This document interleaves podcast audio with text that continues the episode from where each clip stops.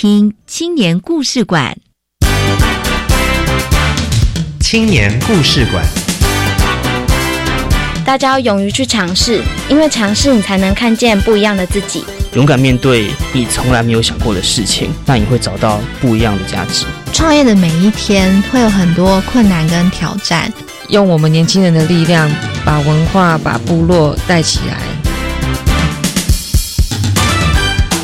每周三晚上七点零五分，青年故事馆敞开大门，邀请你一同来分享青年朋友服务学习、创业奋斗、参与公共事务以及勇敢追梦的精彩故事。教育部青年发展署与教育电台联合直播，吴宜佳制作主持。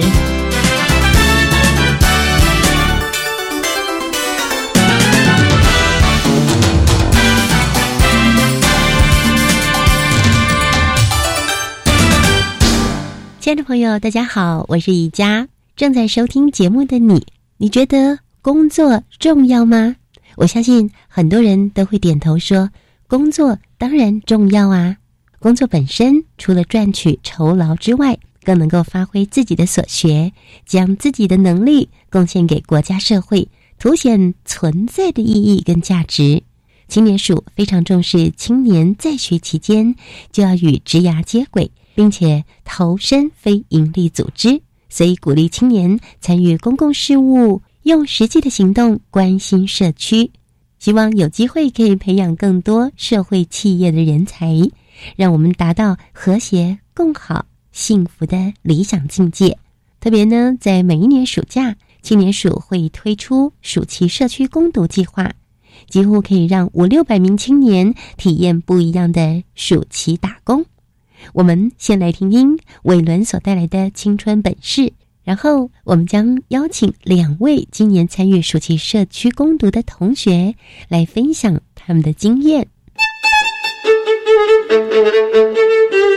青春本事，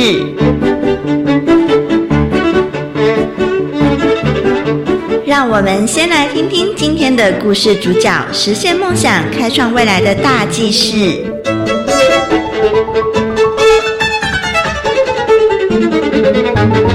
各位听众朋友，大家好，我是伟伦。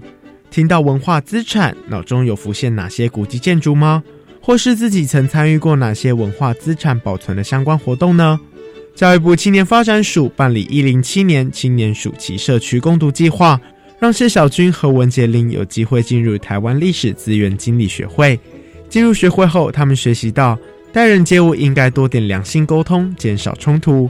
对于自己不熟悉的工作事项，也会主动询问伙伴，多听别人的意见，找出自己的盲点，因此提升了工作执行效率，也学习到更多处理事情的方法。工作期间，每天要面对大量参访古迹的客人，他们学会仔细观察，透过和客人的对谈，把自己懂得的历史和他们交换，学会用不同的角度去思考，使视野更加开阔。攻读时间只有短暂的七周，但他们要完成访谈、影片记录、导览、读书会等等，尤其是夏令营，所以时间的规划更加重要。规划每天的行程，并且在一定的期限内完成预定的事，不但可以督促自己行动，更能在一天内完成多个小目标。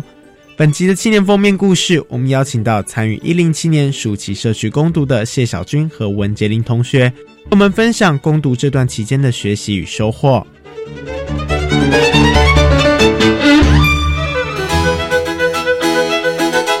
青年封面故事。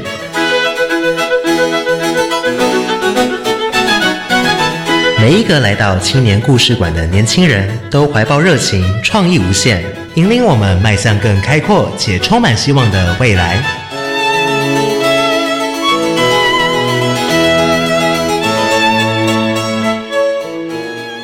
大家好，欢迎来到府台街洋楼。我是目前就读台大历史系二年级的谢小军。那这栋小小的古迹见证了台北人百年来的生活轨迹。那我是就读台师大图文传播所二年级的文杰林。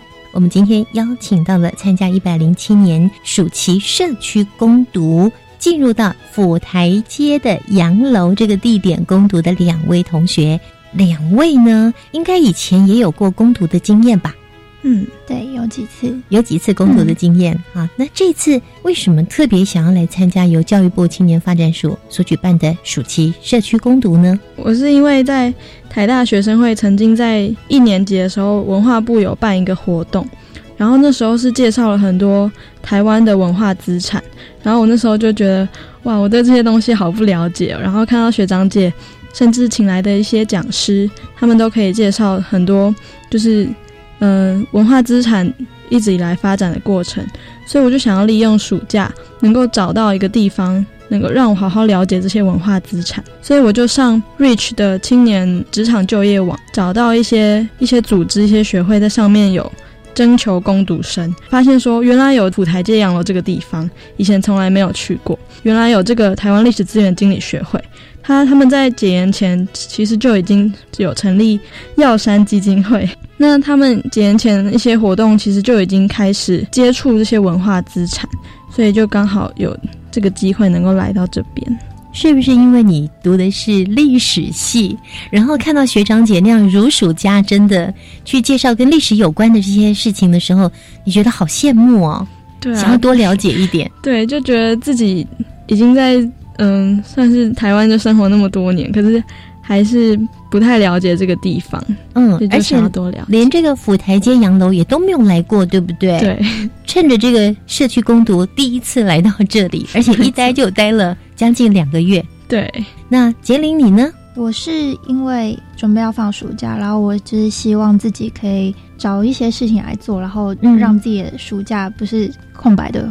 刚好在学校的那个网站上有看到这样的资讯，嗯然后我就上上去去投履历那一些。因为其实我是学传播的，就是对于历史这方面有兴趣，可是以前会觉得距离很遥远，这样。嗯嗯然后这这应该算是一般人的心态吧。嗯对，然后刚好有行销企划的职缺，然后我就觉得诶可以试试看，然后刚好可以接触一下这边的历史，这样子。嗯嗯，是。刚刚有提到两位同样是在台湾历史资源经理学会的府台街洋楼，这个地点到底位在哪里呀、它其实是在大家所熟知的北门。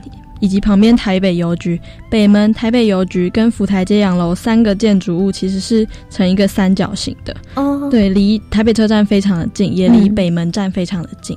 离西门町也挺近的。对，走路大概三分钟。府台街洋楼的经营是相当用心的。根据你们的介绍哦，那在这里也有很多元的主题，甚至于在节庆的时间，他们也会规划不同的特展跟活动。所以，我们也利用这个机会来简单介绍一下福台街洋楼的历史故事，还有它的功能。哪一位要介绍呢？我来，小军，嗯 对，历史系的。福台福台街洋楼，它其实是日治时期的建筑，它是在一九一零年那个时候，日本在规划这个地方，把这个地方划成了很多街廓。呃，现在的延平南路也是那个时候出现。那个时候有一个建商，他们叫做高石组，算是老板，他就叫高石中造。他建了这个府台街洋楼，在当时算是很高水准的。然后这个地方其实是他们算是公司的办公室。那后来这个地方又转手给佐土原商会，这个也是在日治时期的其中一个时期，这间房子的公用。那佐土原商会它因为有一些执照，所以它贩卖的其实是一些舶来品，像是灭火器啊，或是现在还很有名的富九娘的清酒。那光复之后，这个地方其实没有移交给政府，它其实还是本省人担任房东。他那时候曾经在某一个房间，就是有出租给报社《人民导报》。那《人民导报》在二二八的时候也是，嗯，因为被抓去关起来了有两任社长都相继被抓走，甚至就是遇害。后来这个房子又遭受一些祝融之灾，所以哦，被火烧过了。对，没错。嗯所以现在有些地方其实不是古迹，是后来才重建。大家有机会可以就是嗯去比较一下对，可以去看看。我们也会、嗯就是那边会有志工可以帮忙介绍。那因为遭受火灾，然后后来又找不到房东到底是谁，所以呃，自然而然这间房子就移交给政府。嗯，就是当时国防部就是军法处，他们就嗯让一些军人眷属就可以住在这里面。那大家如果到那边会发现，那边其实非常的小，可是他曾经住过六户人家，对。然后我们也有就有一次就嗯、有一位先生老先生他就走到府台街洋楼来，然后说：“哎、我以前嗯、住过这个地方，对。嗯所以我们就刚好把握这个机会，跟 就跟他访问，然后问问他还认不认识以前，像以前也有嗯、中医师，就是国防部的那种军医中医师，他就在这边自己开中医诊所，就是一些住户，然后附近的店家的样貌，就是透过这样的访问也，就又多了一点资讯。嗯嗯，那他现在其实受台湾历史资源经理学会进驻，是属于台北市的市定古迹。那其实是由文化部就委托历史资源经理学会管理福台街洋楼。那平常或者是假日都会办一些活动，这个部分，嗯，一般的朋友们去哪得到资讯呢？像刚刚有提到，也可以透过脸书。其实台北市政府他们办一些活动的时候，也常常会找福台街洋楼，透过一些政府的资讯或是定期的那种译文刊物，其实都可以得到相关的资讯。所以它是位在哪一条路上啊？它是延平南路二十六号，它旁边有一个很有名的猪脚饭，所以就是 也是有很听说过对对对，也有很多人就是吃了猪脚饭之后，然后顺道来就是福台街洋楼参观一下，这样。这样子有点可惜，是吃了猪脚饭，顺便来府台街洋楼，应该是要来府台街洋楼，顺便去隔壁吃猪脚饭。对，这是这是以后要努力的方向。希望透过今天的节目介绍，让更多的青年朋友来认识一下。你刚刚说是延平南路二十六号，二十六号，对，两位的工作的职称跟工作的内容，我知道职称不一样，工作内容嗯好像有一点重叠，对不对？对我们算是就是每一项计划都是一起执行的。所以你们一起执行。对对对，那其实刚刚文杰林跟我们谈到，你的工作职称是属于行销企划，行销企划，对那跟你所学也是相关的。你是图文传播，对，好像也没有太直接关系。我那时候抱持的心态就是觉得，虽然没有学过，但是自己有一点点认识，然后觉得呃可以去试试看，然后去接触不一样的工作。对，然后希望就是在这个暑假是有一点收获的是这样子。让自己多接触，虽然好像本来不是那么熟，对对对，可是有一点点曾经接触过，嗯，得心应手吗？因为我们那个时候其实时间很短，可是要做的事情很多，所以在行销方面的话，我主要那个时候是做了网络还有书面的行销问卷。可是行销问卷的那个成果还没有搜集起来，对，嗯因为时间太短了。嗯，对。但是那时候我就制作两份这样子给他们，这样子。嗯，对所以行销问卷未来还可以继续使用嘛，对不对？对对对，就希望他们可以继续延续着用。杰林跟小军两位，你们的工作内容好多。哦，累不累啊？如果要把整个工作内容就是整合来讲，大概可以分成四个方向，嗯，就是在导览，就是馆内的导览，还有访谈以及读书会跟夏令营。嗯那访谈的部分，我们当时是因为我的职称是呃城中街区历史调查研究员，顾名思义就是要能够调查出历城中这一块以前的历史到现在的发展这样。是然后我们那时候选定的地点是在城中市场，我们进去访谈了很多那边不管是战后才来台，还是近二十年才来这边摆摊做生意的店家。嗯然后我我们两个虽然一起做访谈，可是也是有不同的工作区分。像我就是在呃我们学会的嗯职员在访谈的过程中，我就是做文字的记录，嗯然后偶尔是提出一些我想要知道的问题。那解铃的部分就是帮我们从旁边侧录这一整个过程，以及拍摄店家的一些景象、他们环境的照片，嗯然后制制作成影片。所以杰林也负责要制作成影片就对了。嗯，对，是为了要行销这里吗？还是为了做记录？呃，做一种记录，嗯然后也希望就是，也许之后福台街洋楼有对于城中区有其他计划的时候，也许这部影片可以帮上他们忙。当时的预设是这样子，是，所以图文传播就派上用场了。对，那小军，你去城中街区做一些店家的调查嘛？你做了多少家？也是因为时间的关系，所以虽然说我们感觉好像去了很多家，可是算下来其实就是四家，包括那边的里长，他过去曾经当了十几届的里长，在那边有一个台湾省城隍庙，他也在那边算是董事，然后他就了解那边很多的故事，所以我们就透过访谈了三个店家，加上里长，大致上了解那个地方三十四十年来的变化。那这对你就读历史系，或者是你可能是喜欢历史，所以才进入历史系的，有没有帮助呢？这样的访问，嗯，其实高中学的那种历史，比较都是从一个比较大的框架去讲，嗯，可能这个政权他们统治了哪个地方，嗯，但是上大学之后，呃，我在大一修了一些课，然后老师就有分享，就是地域社会的一些小人物的历史，然后往上看。这个暑假能够认识这些人，然后了解他们，听听他们的故事。每个人有不同的故事，可是居然可以把它们结合起来，拼凑成一整个地区几十年来的发展。嗯哼，对，觉得很有趣。你现在可以大声的对你的学长姐说：“ 哎，我也可以帮你导览府台街洋楼了，对不对？”欢迎我的朋友们一起，赶快来报名哦！刚刚是杰林。还有小军跟我们介绍，他们来到府台街洋楼进行暑期社区攻读的时候，他们去进行采访的过程。下个阶段呢，将为我们带来他们呢举办了儿童夏令营哦。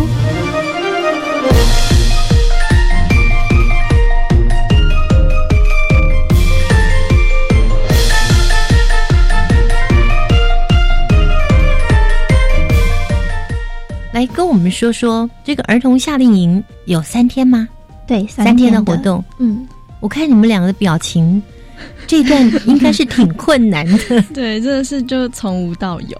嗯，来说说吧。嗯，说说这个夏令营。嗯，就是在一开始的课程的规划，其实夏令营算是呃我们整个夏天的一种某种成果展现吧，因为它其实连接到。导览、读书会，还有城中区访谈，我们经过那些路线，这些我们曾经走过的路、读过的资料，然后总合起来，然后变成就是我们对小朋友介绍给他们，让他们可以带走的一些资讯，这样子。可是我觉得很难的，因为小朋友啊，对对，所以我们就是对，就要把一个很简单的事情要告诉他们。可是，在让这些资讯变得简单之前，我们自己要做了很多功课，对，然后。还好我们遇到的算是天使小朋友，天使小孩，对，然后他们也都算蛮配合的，然后也我觉得很可爱的是，他们其实就是还蛮有求知欲的，对，就是他们是会提问很多，然后甚至是，然后他们的家长，有些小朋友的家长其实还会帮他们事先做一些资料，让他们可以先阅读，所以我们在沟通上的时候，就是我们是可以一来一往的，嗯嗯，就会觉得还蛮可。对小朋友自己也很有成就感，因为他已经知道了一些东西。没错，你们在提问问题的时候，他会耶，我会，我会，对不对？对对。那带了三天的夏令营之后，两位有什么样最精彩的或是最难忘的哪一个画面，让你现在还永远记得？也还是小朋友的部分，像刚刚呃杰林有提过，我们在设计。教材，因为要把一些很复杂的知知识，就是用很简单的方式传达，所以我们自己要就是去吸收更多的资讯。嗯，就其实就会发现哇，原来我自己那么不懂。就是虽然我自己好像听过那些东西，我感觉我了解了，可是当我要告诉小朋友这是什么东西的时候，我必须用很简单的方式去解释它，代表我我必须要更了解这个概念是什么。嗯所以。当时在准备的时候，就真的发现自己其实还有很多不足。嗯，对，然后花了很多时间。对，没错。然后小朋友的部分也是让我很惊讶的的地方，就是他们一开始其实因为毕竟是小朋友嘛，所以有时候专注力就是虽然说他们很有求知欲，可是。就还是常常就是会让你很感觉很脱序，可是最后在成果发表的时候，他们每个人都完全感觉好像都真的都吸收了你讲的东西，所以每个人都变成导览小达人，就让我很感动。然后离开的时候，还有一个小朋友，他的表现的非常的棒，根本就是像在背书一样，对，把很多古迹的历史都讲得很清楚。嗯，要离开的时候就。跟我掰了一次，结果三秒钟后又转过来再跟我掰另一次，舍不得离开，最后总共就掰了三四次，就很开心。嗯，对，其实还蛮有成就感的，我觉得。嗯，刚刚呢是小军的分享，那杰林你呢？我的话在夏令营里面，其实我现在想要印象最深刻的是，就是有一个环节是请小朋友分组，然后去用肢体，然后去演绎出那个古迹的样子，然后用身体去演绎古迹，这很难呢。谁想出来的点子？就是还蛮好玩，因为有我们有请另外的老师，然后来慢慢引导他们，嗯，对，然后让其他组的人猜这样。那在过程当中，就是有一个小男生。他安静的时候就是非常可爱，然后他也是很有求知欲，但是他在跟他们那一组沟通的时候，嗯，有一点就意见不太一样，嗯，所以他们当时有点冲突，就是很正常嘛，小朋友，对，一定的。然后就是他那时候就心情有点不太好，对，然后不参加了，对对，就是有点闹脾气了，嗯，然后呃，所以他后来就一个人坐在远方这样看他们这样子，然后我就是坐在他旁边，然后慢慢引导他，然后。当其他组有比较好玩的那些表现的时候，然后我就慢慢引导他，把他带回整个团体里面。因为我觉得，当然他就是缴钱来这个地方，然后也是要学习，然后他也很想啊，对，然后只是因为当下的情绪，然后所以我也不希望他是不开心的离开这里。嗯，然后所以我就带着他，然后回到那个团体里面，然后他。很快，我觉得小朋友最可爱的地方就是他很快就忘记了，所以他就是很快又跟大家达成的一起。对，然后他原本那一组表演完之后，他们那一组的小朋友其实也很可爱，然后也照着他那个小男生想要的那个古籍，然后也在陪着他一起再重新就是嗯表演一次，然后我就觉得嗯这很棒，是，所以这个小男孩听起来比较像是意见领袖。当别人不想听他的时候呢，他他还没有学会，也也试着听听别人的想法。对对对，对不对？但是我觉得，嗯，杰林你还蛮有同理心的，能够同理孩子当下的心情。对，因为我觉得我当时的想法是这样，就是我觉得如果我是他的话，如果没有人来引导我回去那个团体的话，我一定会很难过。对，然后就是哦。然后之后可能也不会再想要讲话或干嘛的再回去，因为其实会有点难为情。嗯，虽然这么小，可是那个情绪还是会有的，一定，所以我才会做这样的那个嗯处理。这个是在夏令营的部分让你们难忘哦。其实你们要进行访谈，那杰林要做影片的记录，甚至两个人都要负责馆内的导览，还有刚提到读书会。嗯，在这里还有读书会啊？为什么在这里有读书会？要读什么呢？其实是一个蛮轻松的活动，就是他们不是为了我们两个攻读生所以才设计，他们本身就是定期员工之间就会举办这样的活动。哇，对，好有才呀，很有文艺气息的地方啊！员工就有读书会耶，因为他们本身就有研究员，就是也是关于历史这一块的。嗯，对，然后。那时候攻读他们设计的主题是一九一零年的台北，一百零七年前了。细算的话，没错，嗯，就大概是那个时代，刚好是日本人刚进来，然后把一些很就是现代化或是人家说西方化的东西传进台湾。的时候，嗯，对，所以我们那时候读了呃一本，最主要是读西方文明，就是他讲，比如说嗯新公园啊，或是。甚至厕所，就是把一些嗯我们现在视为理所当然的事情，然后带到那个时代的时候，会觉得那时候人家都会觉得很新奇。就是透过这些嗯比较在器物层面的，或是我们也有谈论到文化层面，像耶诞节，嗯嗯那些活动，就是也是都是从那时候慢慢这样子渗入嗯我们人类的生活，嗯台湾人的生活。暑期攻读一个多月时间。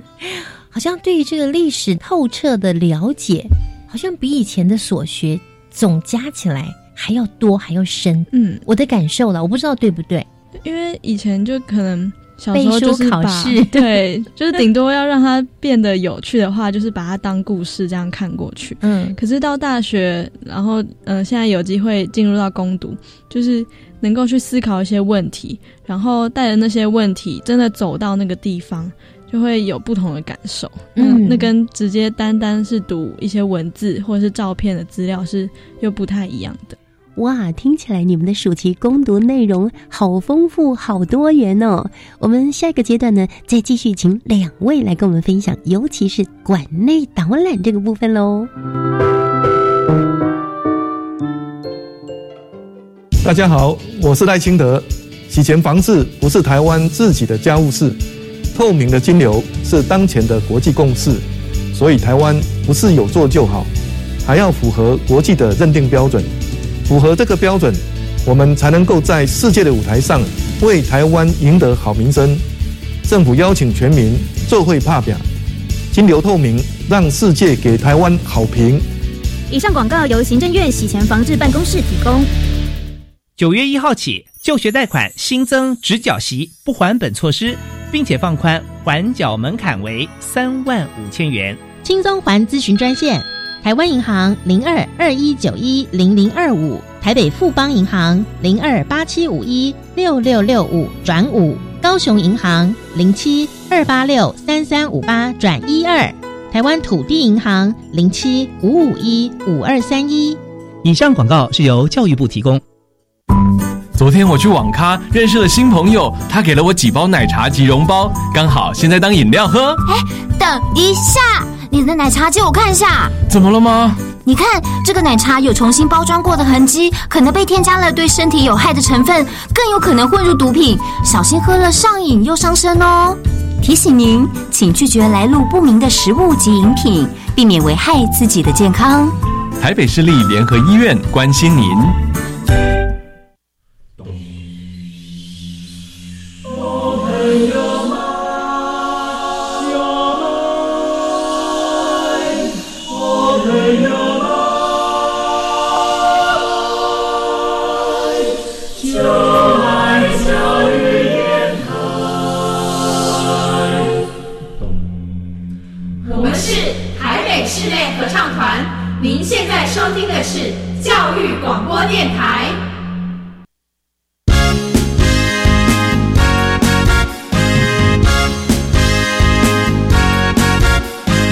大家好，我是就读台师大图文传播所二年级的文杰玲。我是就读台大历史学系二年级的谢小军。这里是教育广播电台青年故事馆青年封面故事。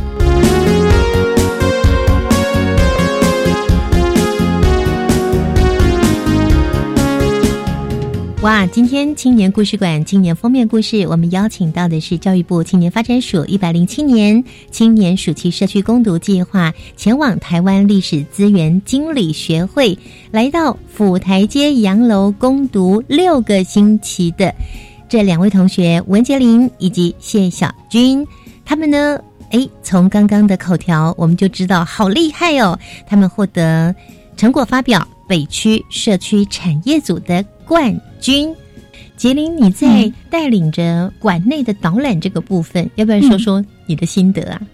导览最印象深刻一次也是带着小朋友的，嗯，对。然后那你好喜欢小朋友，也是刚好有那个机会，因为就是有那种类似英文安亲班的小朋友，然后你要用英文帮他导览吗？没有没有，他们台湾人，然后他们就是分三个场次，一场有三十个人，哇，很多耶。对，所以我们一个人要带十五个。然后我们那边一楼的话是有常设展，然后跟特展，嗯，对，然后我们就交互着轮流带他们这样子，对，然后第一批也是年级比较低年级的小朋友，然后所以第一第一梯次的时候其实蛮挫折的，因为没有人要听你说话，然后他们在干嘛呢？就是乱冲，然后可是到了嗯第二梯和第三梯的时候，其实。他们就跟我们夏令营导览接触的那些小朋友差不多，就是也真的很就是认认真在听你讲话，这样年龄层比较高一点的吗？对，比较高一点，比较懂事。对，然后他们也愿意听，然后也愿意就是去从你的解说里面，然后去提一些问题来问你这样子，然后我就觉得嗯，蛮就是蛮可爱的。那碰到那种失控的小野兽，你你没有被吓到吗？有点被吓到，然后我很怕他们弄坏我们的展，就是长布这样，然后我就会去制止他们。对，就是在第一梯次的时候会比较手忙脚乱。其实，因为我们在这个攻读计划里面，真正待在福台建时间其实很少，只有六个礼拜，然后要完成这么多事情。从访谈，然后约访的时候，其实一开始有遇到一些困难，因为其实他们，因为长辈们有时候其实不知道自己的那些生命历程，然后对这个地方的历史是很有帮助的，很有一些价值的，他们可能不知道，所以他们也会不好意思去跟我们分享这些。所以一开始我们也有被拒访过哦，他们就直接拒绝了，就是委婉的拒绝，对对，就不好意思。拍谁啦？我哪不想谈供，就是没什么可以分享的，对不对？对。然后也有就是我们已经讲好了，然后到了现场，结果阿妈又说，嗯，他就不要啦。对，那怎么办呢？有一种恐慌的。感觉就会觉得好像把一些过去的东西讲出来，可能会遭遇不测，这样他们就是对现在还是留有留有那种印象。可是我们就还是其实就是尊重他们。嗯，真的不要的话，我们也不会勉强。可是就也因为这个过程，所以我们就能够了解，当我们想要做一件事情的时候，不是只有我们想要怎么样就怎么样，就是也是要顾及我们的对象、我们的听众他们希望的样子。是对，要互相体谅。这也算是你们攻读过程的困难喽。对，嗯。攻读过程还有其他困难吗？就刚刚还有那个小朋友很失控，那些小野兽，就是在在夏令营在规划的时候，就我们也是开了无数次的会议。嗯，那一开始开会的时候，嗯，算是我们的督导，就是我们几乎每三个题目就被打败一次。就是我们在报告我们规划的进度的时候，他就会提出一些，那你们这边是不是没有规划好啊？那边是不是又想要怎么样怎么样？然后我们就会啊。我们居然都没有想到，嗯，对，就是会发现为什么他可以想的那么周全。我后来就发现了两个，就是可以解决的方式，就一个就是，当然就是要。跟刚刚访谈一样，就是我们要先知道我们的呃目标的听众是谁，然后要从听众的角度去感受他们真的希望看到的样子是怎么样，就不能只是从我们的角度去设想。嗯，然后第二个方式就是，其实是有点像是在脑中玩 VR 的感觉，就是你要先在脑中 run 过一遍整个活动，就是比如说今天小朋友一来，他们应该要。走什么样的路线，要给他们什么样的东西？中午的时候要下课的时候，中午的时候要去哪里洗洗手啊，或是吃饭，这些动线全部都要先在脑中跑过一次，就是才可以帮我们就是补足很多就漏掉的细节。是刚刚分享的呢，是小军、杰林跟小军，你们要一起来策划这个儿童夏令营嘛？那过去有策划儿童夏令营的经验吗？我是没有，我是第一次。嗯，对。然后我的两个都第一次吗？我我是之前有参加国际。志工，但是我是到台湾的偏乡，就在嘉义的小学，那那个情况也跟这个不太一样，可是算是一次小小的经验，就是也是要自己设计教案，然后带领小朋友陪伴小朋友这样子。嗯哼，是。所以刚开始提出那个方案，比方说这个夏令营这个活动设计的时候，自己还觉得嗯，应该还蛮不错的。可是却被提出很多缺点，没错，就以为感觉都有经验，可是，在设计的时候就遇到很多困难。哇！所以在碰到困难的时候，那些督导或是其他工作人员会来帮忙吗？嗯，会。就是我们嗯，很明确的表达，就是我们现在哪里遇到困难，然后我们需要什么样的资源，他们也会尽力提供。或是如果没有办法呃立即提供的话，就是引导我们要怎么去嗯获取这些。我们不足的知识。嗯，OK，好。其实两位呢，在今年的夏天，一百零七年的夏天，都来到了这个属于非营利组织台湾历史资源经理学会。你们来到府台街的洋楼，其实这是属于他们所经营的一个地方。他们不止经营这个地方，对不对？嗯嗯。那不过来到了这里呢，你们有除了工作之外。也得到了很多不同于在其他地方工作的经验。那这个部分能不能也跟我们分享？就是这呃一个半月，对不对？对，一个半月的呃暑期社区共读，到底你的收获有哪些呢？因为之前我的求学历程里面，其实没有很多可以碰触到社会公益，尤其是历史，就是文化资产这一部分。然后。呃，后来上大学，然后到研究所，自己是学传播的，就是感觉上更就是跟历史这部分是没有任何相关的。对，所以其实一开始，嗯，觉得好远哦。对，好遥远哦，就是觉得啊，隔行如隔山。没错，跟一般人就是我可能就是一般人的心态吧，然后会，所以在得知自己要就是胜任这份工作的时候，其实是有点紧张的，嗯因为对于这个地区的历史，呃，加上我自己也不是台北人，所以会变得很怕自己就是嗯。知识的方面浑然不知的状态，你要去做些什么事？对，怎么做呢？还蛮就会还蛮紧张的。嗯，对。但是一进到府台街洋楼，然后其实我们督导还有那边的职员，就是有给我们很多那边的背景资料。嗯，然后我们就是也透过这些资料，还有读书会，然后就是了解了很多。嗯、我觉得历史后来就是变成真的是可以在变成一种。可以实际运用的东西了，就是在比如说我们的访谈啊、夏令营啊、导览，就它就变成真的是辅助我们去做这些事情的一个背景资料这样子。嗯，然后就觉得就不会让我有觉得很可怕的感觉，就是对，就颠覆了一开始来的时候对于历史那种可怕的那种想法这样子，因为会觉得哇。好遥远啊，这样子。本来距离很远很远的历史，对对对。突然在这次的，在今年夏天暑期社区攻读，就拉近了。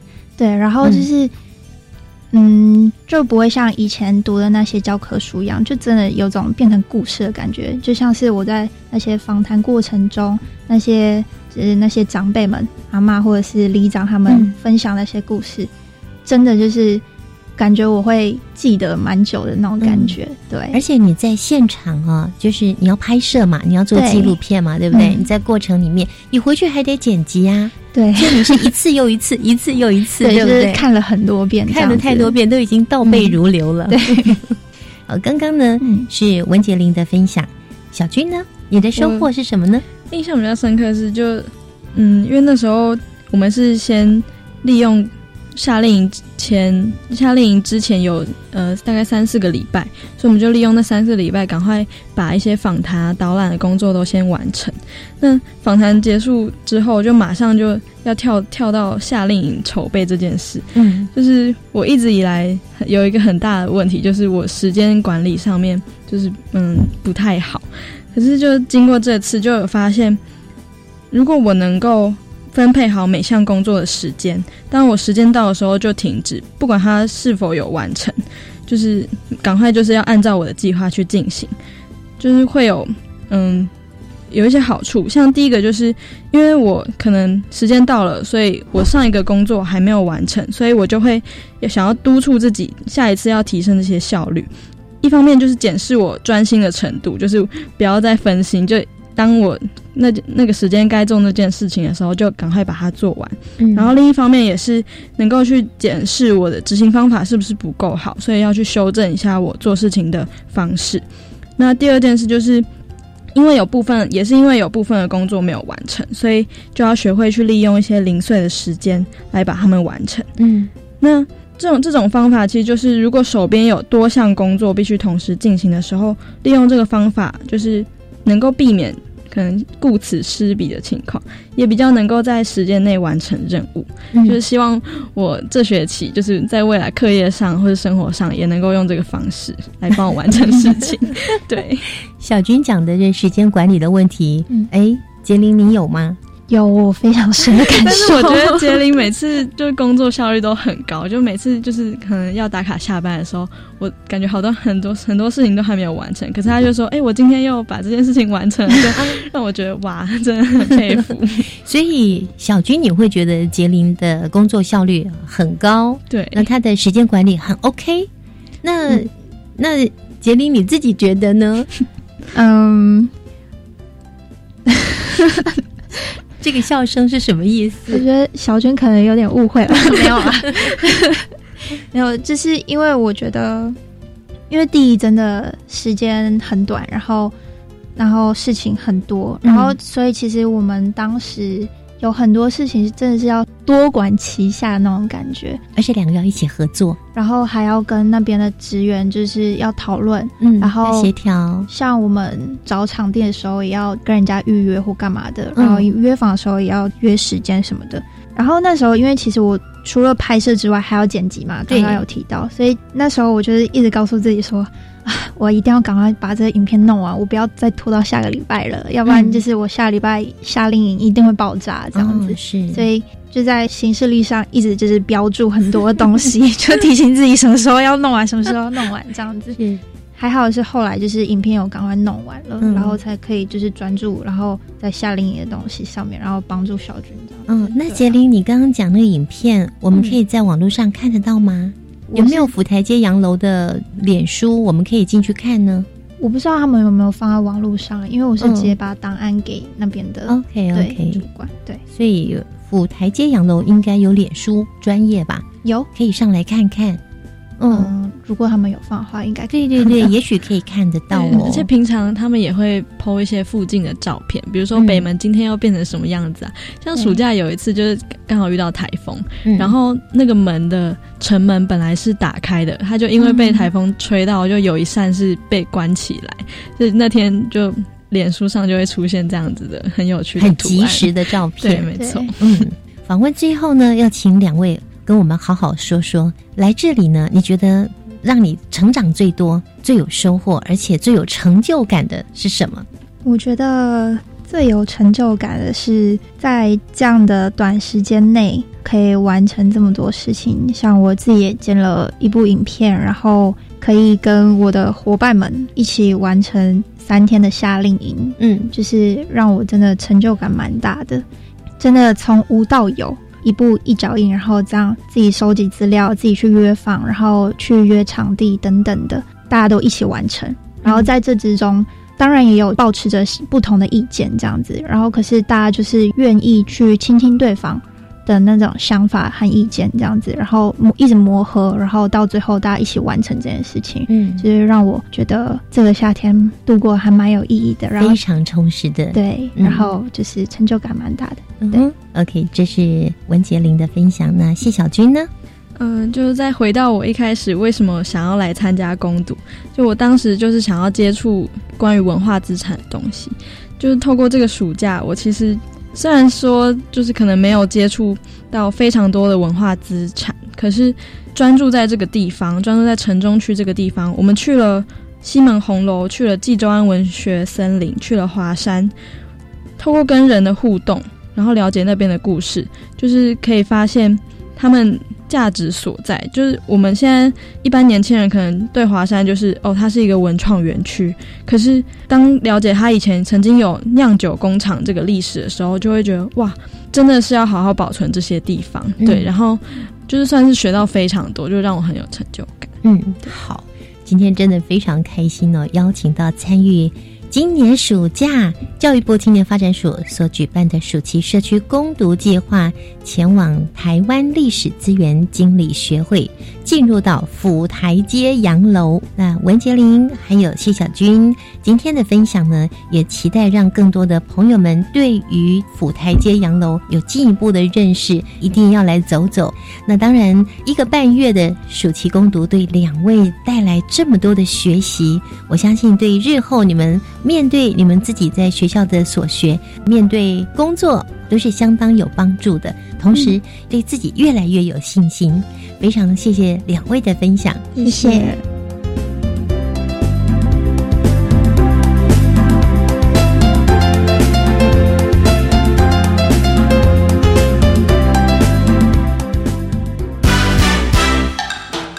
青春快闪。的青春节奏，浪漫的追梦时刻，请跟着故事主角一起青春快闪。大家好，我是就读台师大图文传播所二年级的文杰林，我是就读台大历史学系二年级的谢小军。那这个夏天，我和小军参加一百零七年青年暑期社区攻读计划，跟着台湾历史资源经理学会，那我们在府台街洋楼认识了城中区的历史。这个计划涵盖全台各地的社区产业、公益组织，欢迎大家参与每年的青年暑期攻读计划，把握这个机会，好好认识自己的家乡，探索更多的故事。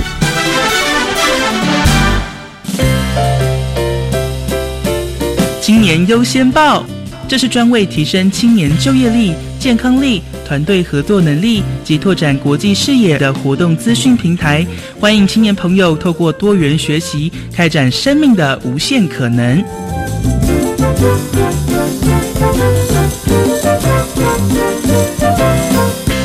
我相信呢，今天听了两位同学的分享之后呢，哇，好多的青年学子们都非常期待明年的夏天赶快到哦，因为要赶快去报名参加暑期社区攻读。我们赶快透过电话的连线，邀请到教育部青年发展署生涯组高苏红高科长。科长你好，大家好。在今年一百零七年暑期社区攻读哦，我们知道有超过七千个。来投履历的，对不对？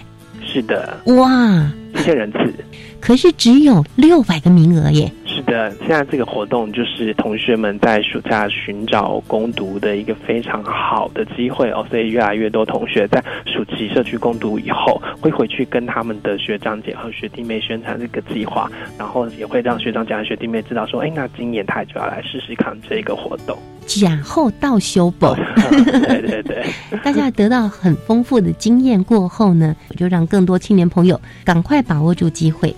那不过在明年呢，也是依然只有六百个名额吗？每年名额会看我们的预算来做一些分配，所以明年的呃计划呢会在年底的时候或年初的时候公布，那大家可以拭目以待。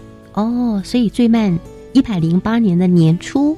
就会有最新的暑期社区攻读的计划。对对对，好，先说说暑期社区攻读哦。如果能够要被选上，我觉得不容易耶。是不要提醒我们青年朋友有没有什么原则啊？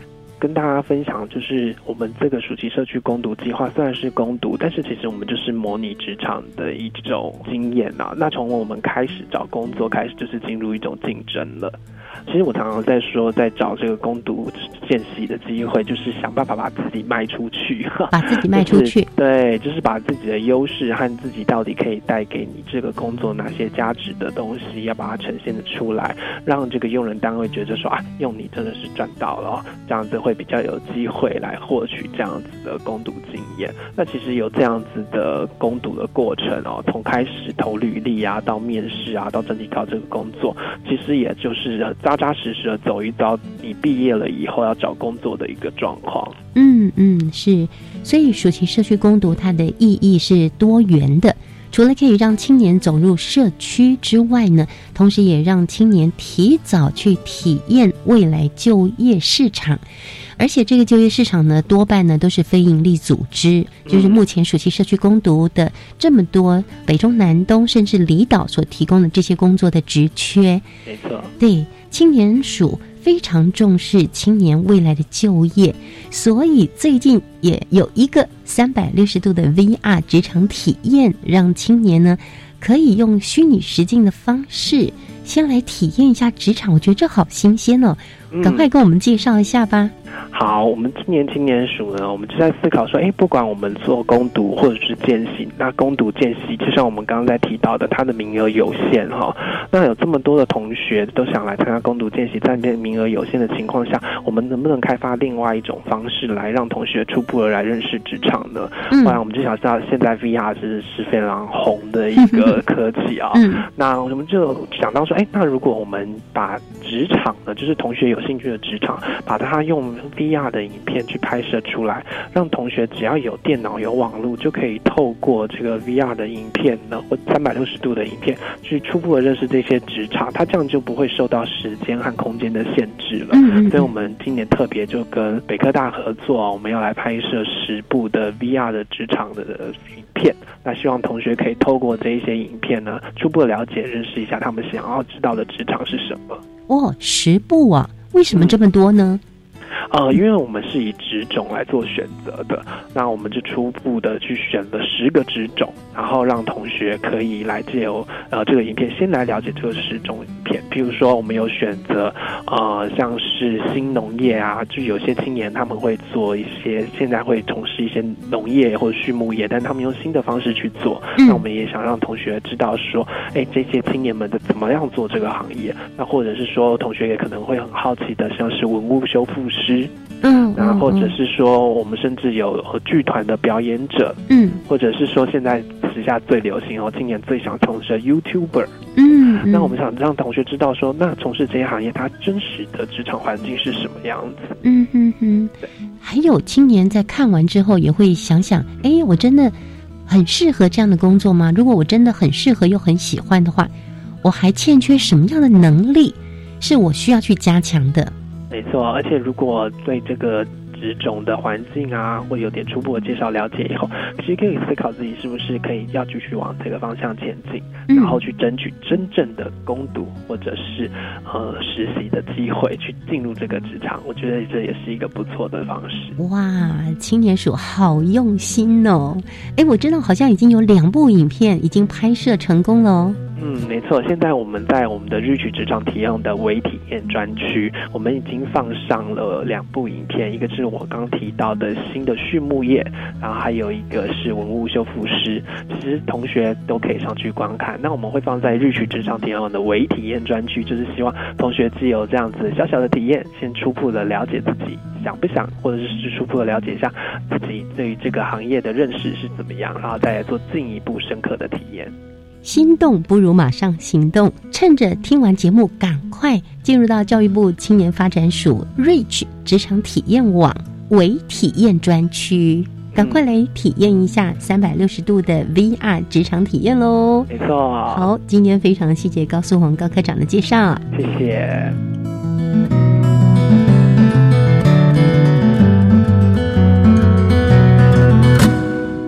高素红科长为我们介绍了三百六十度 VR 职场体验的影片，已经有两部已经上档了。接下来还有一个系列活动要介绍给青年朋友，这是九月底就已经开办的职业达人校园现身说法的讲座活动，邀请参与影片拍摄的职人们走入大专校院相关科系里，分享工作心路历程。只要报名参与校园讲座的青年朋友，就可以免费获得一组体验虚拟实境。而从十月份开始呢，还有九场的校园讲座，各场的日期呢，请到 rich 职场体验网职场微体验专区来查看哦。如果想要报名，也请把电话号码记下来：零九八六三七七六九七零九八六三七七六九七。百工一日校园推广小组钟先生，另外有一项超强职人推广种子活动，目前已经全面开跑喽。现在开始到十一月五号截止，鼓励青年朋友跟民众来到活动网站注册，成为推广种子的一员，并且呢协助分享十部 VR 职场影片，就有机会可以获得。iPhone x S、PS4 VR，还有吹风机等多项大奖，请密切关注 Reach 职场体验网。最后还有一项活动，这个活动是一百零七年青年海外职工推动组织交流座谈会，这已经是第二个场次了，时间是在十月二十三号星期二。这个活动最主要是要结合民间团体的资源，透过相关单位的经验交流，还有资讯串联的过程，让彼此获得难能可贵的心得和经验，共同合作推动青年海外志工服务。活动地点呢，在台北市大安区和平东路二段两百六十五巷三楼社会影响制造所。活动时间。十月二十三号星期二早上九点半到下午五点零五分，有兴趣的青年朋友欢迎洽询青年署国际及体验学习组。今天节目在这里要跟大家说再会喽，我们来听听下个星期要为我们说故事的又是谁呢？我们参加青年署青年政策好点子，我们提出浪子回头关怀流浪动物的这个问题。很开心可以参加这个比赛，我觉得这是一个受益良多的比赛。呃，希望我们可以为流浪动物贡献一己之力。流浪动物的问题一直是台湾政府当局、还有民间以及所有爱护动物的人非常痛心的问题。下个星期我们将要分享世新大学同学参与青年政策好点子所提出的计划“浪子回头”。我们下周见了，拜拜。音乐无极限，我是 V.K 课。您现在收听的是教育电台。